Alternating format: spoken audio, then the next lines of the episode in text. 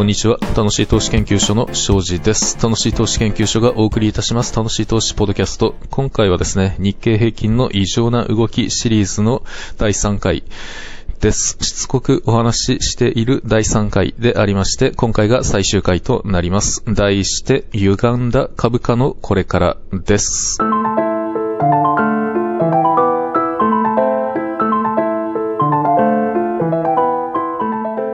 日経平均の異常な動きシリーズ第3回であります。最終回です。歪んだ株価のこれからと題してお送りいたします。日銀による ETF 買い入れ政策、その真の目的とは日経平均を構成する会社群への手こ入れでありました。日経平均が極めて優遇された10年間だったわけです。正確には2010年12月から始まった10年間です。株価上昇というものは日銀の演出によるものだったのか、アベノミクとはこれか but という疑惑を私自身一瞬抱いたのでありましたけれども、必ずしもそう言い切れるものではありませんでした。日銀による ETF 買い入れという異例のあるいは異常な施策は安倍政権発足前から始まっていました。アベノミクスと直結するものではなかったということです。それは党の枠を超えて書かれた歴史上例を見ない独創的な試みでありました。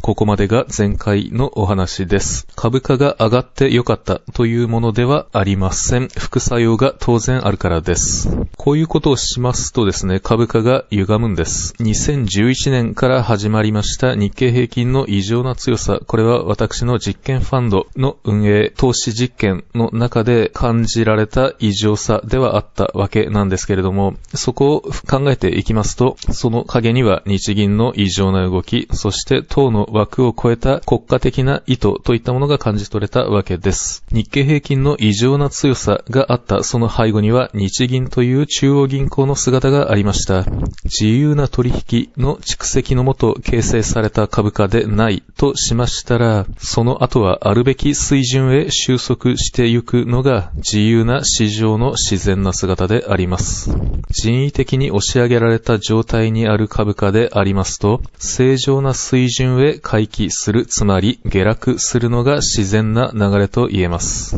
2021年の4月以降、日銀の買い入れ対象から日経平均連動型の投資信託は除外されました。そしてトピックス連動型のみが買い入れ対象となりました。それを受けてか2021年度の動きを見ます、見ますと、トピックスの上昇率が日経平均のそれを大きく上回る結果となりました。とてもわかりやすい値動き、動きと言えます。説明しやすくてありがたいくらいなのですけれども、それが正しい行いであったかどうかはまるで別問題であります。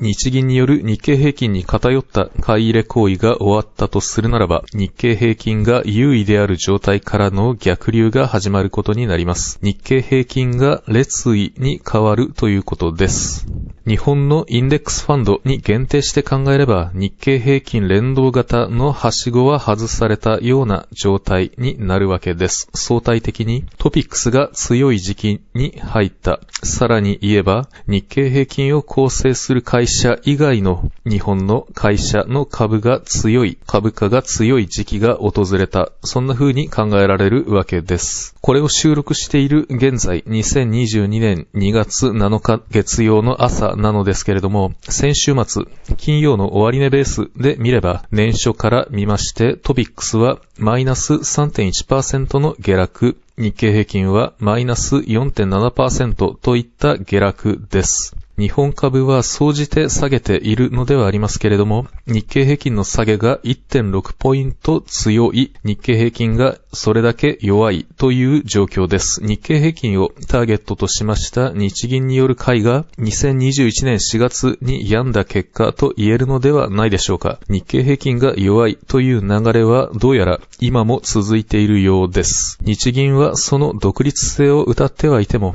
その実態とは国家の統治機構の一つであります。政府と実質的に一体となって日本を統治しているのが中央銀行と言えます。中央銀行の独立性などというものは単なるお題目に過ぎないと私は捉えています。国の統治機構の重要な位置を占めるのが中央銀行であるということを考えれば、日銀が上場株を大規模に買い進んできたということは、日銀が上場企業の大株主になったということであり、実質的な大株主になったということであり、これは日本における企業群の国有化の方向へ舵を切った11年間であったとも言えるわけです。緩やかな国有化の進展ということです。そしてそれは今も継続しております。今後、日銀がどう動くのか、日銀はすでに市場の極めて重要な買い手であるからして注目しないわけにはいかないわけなんですけれども、アベノミクスの成功体験からすでに次の段階の絵が描かれてすでに動き出しているようにも見えるわけです。東京証券取引所の市場改革、プライム市場の創設、トピックス構成銘柄は絞り込まれるというようなお話があります。マネーを注入する先は厳選した方が、その演出効果は高いとも言えます。ただ、それだけではないようにも感じられます。そんな株価だけを見た軽薄な動きではないのではないかとも感じられます。根拠があるわけではありませんが、日本の統治機構が日本の企業体に資金を入れる、マネーを入れるということの意味について考えますと、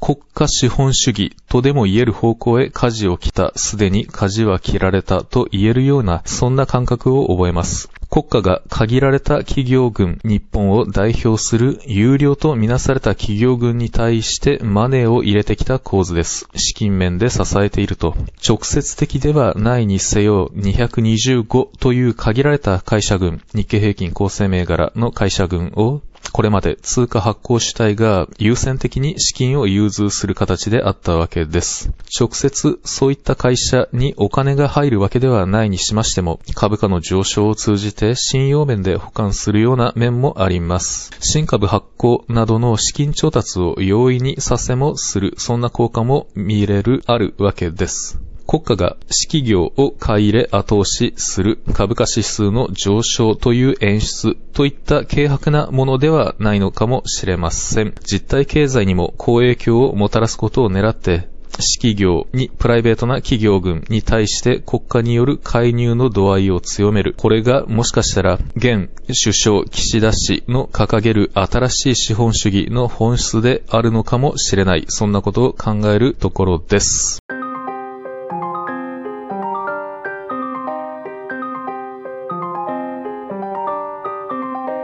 推進です。日経平均、日銀による ETF 買い入れ政策のおかげをもって、実態以上に上げられている、歪んでいるはずではあるんですけれども、PER、株価収益率を見ますにですね、日経平均構成銘柄に関しては、およそ13倍台、そしてトピックス構成銘柄についてはおよそ15倍台というのが2022年2月4日終値ベースの数値です。日経新聞によればそのような状況です。必ずしも高いとは言えないんですよね。株式市場全体としてはバブルに見えないという数字ではあります。ただですね、あの、一株当たり当期純利益の計算というものが一昔前とは異なっておりまして、かなり歪んだものとなっております。それは国際財務報告基準 IFARS を適用している会社、また、米国会計基準を適用している会社において、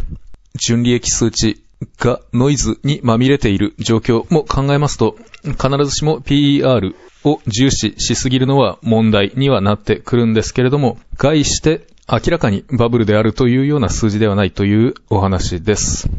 ただ、個別の銘柄を見ますに高いものはあるんです。確かにあります。実験ファンドが所有しているごく少数の銘柄を見るだけでも、局所的なバブルが大きく膨らんでいるな、いたなというものが確かに見受けられました。株価が異常に強い、上がっているような会社については警戒はしていたんですけれども、この小さなバブルが2021年度において、しぼんだ小さく弾けたような会社が実験ファンドの中にもありましたことから、2021年度は実験ファンド、市場平均に敗北する結果になったわけなんですけれども、こういった状況は市場のそこかしこにあっておかしくはないという状況なのではないかと推測されます。思いますに、お金がジャブジャブになったところで、日本の株式市場、証券市場に参加する人たちは、かつての土地バブル、株式、投機バブルの中で痛い目を見ながら学んできたということなのかななんて考えたりもするんですけれども、集合体としての人々が聖地に深く考えることが果たしてできるのかといえばそれは疑問でもあり、ということは株式市場全体に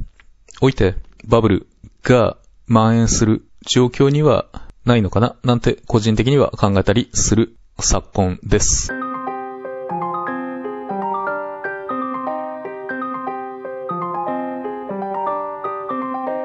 楽しい投資ポッドキャストは楽しい投資研究所がお送りしております。楽しい投資研究所の URL は one 投資 .com、Yahoo や Google などの検索エンジンでもって、DuckDuckGo などの匿名性の高い検索エンジンを推奨しますけれども、そういった検索エンジンでもって、楽しい投資というキーワードで検索していただけますと、トップ、あるいはトップに近い場所にヒットするかと思います。楽しい投資研究所においては、オフィシャルクラブ、楽しい投資友の会を運営しております。友の会、会員の皆様には不定期にではありますが、投資の感性を高めるをテーマとした楽しい投資ニュースレターを配信しております。入会金、年会費は一切かかりません。無料でご入会いただけます。入会手続きは楽しい投資研究所のホームページで2分もかからず済ませられますのでご興味がおありの方はぜひどうぞ。2022年に入りましてからは楽しい投資ポッドキャスト、投資ラジオの配信を重点的に力を入れて行っているところです。配信できる時にやっておこうというスタンスでありますので、私自身の、まあ、スケジュール的なところで、暴殺されるような状況に陥ったりしますと、配信が、間が空いてしまう可能性もありますけれども、できる時にお伝えできることを、このような形でお話ししていければなと考えております。というわけで、今回の楽しい投資ポッドキャストいかがでしたでしょうか？次回も遠からず配信できるように努めてまいります。では、次回の楽しい投資ポッドキャストでお会いいたしましょう。楽しい投資研究所の庄司がお送りいたしました。さよなら。